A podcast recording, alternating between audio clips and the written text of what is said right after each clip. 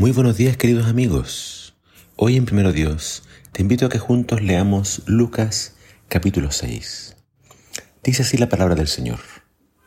A los que están dispuestos a escuchar, les digo, amen a sus enemigos, hagan bien a quienes los odian, bendigan a quienes los maldicen, oren por aquellos que los lastiman.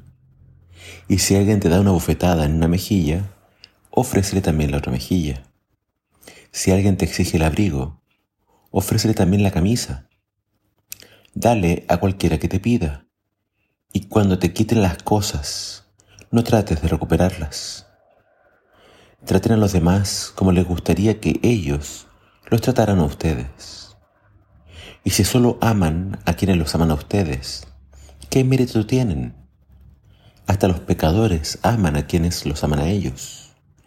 Y si solo hacen bien a los que son buenos con ustedes, ¿qué mérito tienen? Hasta los pecadores hacen eso. Y si prestan dinero solamente a quienes pueden devolverlo, ¿qué mérito tienen? Hasta los pecadores prestan a otros pecadores a cambio de un reembolso completo. Amen a sus enemigos, háganles bien, presten sin esperar nada a cambio entonces su recompensa del cielo será grande y se estarán comportando verdaderamente como hijos del Altísimo, pues Él es bondadoso con todos los que son desagradecidos y perversos. Deben ser compasivos, así como su Padre es compasivo.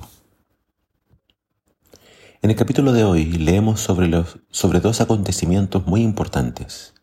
Primero, Jesús elige a sus dos apóstoles.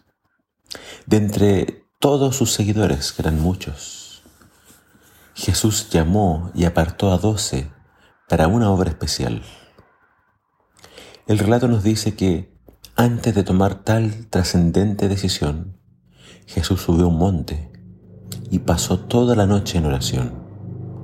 Oró a Dios pidiendo sabiduría y dirección. De esta elección dependía el futuro de su iglesia, si fracasaba o triunfaba. Por tanto, ante una decisión tan importante, Jesús oró más de lo acostumbrado, oró toda la noche. Y este para nosotros es un ejemplo. Cada vez que tengamos que tomar decisiones importantes, es cuando más tenemos que buscar a Dios en oración. Jesús entonces oró a Dios pidiendo sabiduría y también creo yo que oró por ellos, para que fueran usados por Dios y para que permanecieran firmes hasta el final. El siguiente gran acontecimiento es el Sermón del Monte. ¿Qué espera Jesús de sus seguidores? Y este sermón nos va a hablar mucho acerca de eso. Jesús espera que ellos demuestren una clase de amor que el mundo no conoce si Dios es misericordioso y compasivo con todo el mundo y derrama sus bendiciones sobre buenos y malos, Él espera que sus seguidores hagan lo mismo.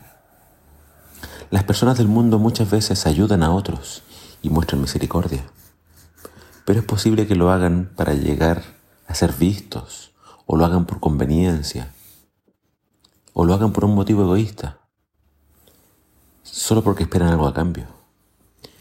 Los creyentes, en cambio, deben ser atentos, amables, generosos y bondadosos, sin esperar nada a cambio.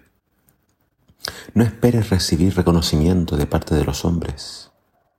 Eso hacían los fariseos.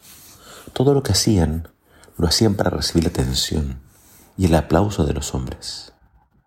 Debemos hacer las cosas no para que los hombres las vean, sino solo para que Dios las vea y entonces Él nos recompensará a su debido tiempo. Puede que la recompensa ni siquiera llegue en esta vida, pero ciertamente habremos hecho tesoros en el cielo.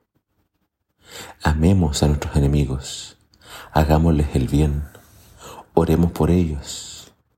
Lo bueno de Jesús es que Él no solo enseñó estos principios con sus palabras, también las enseñó con su ejemplo.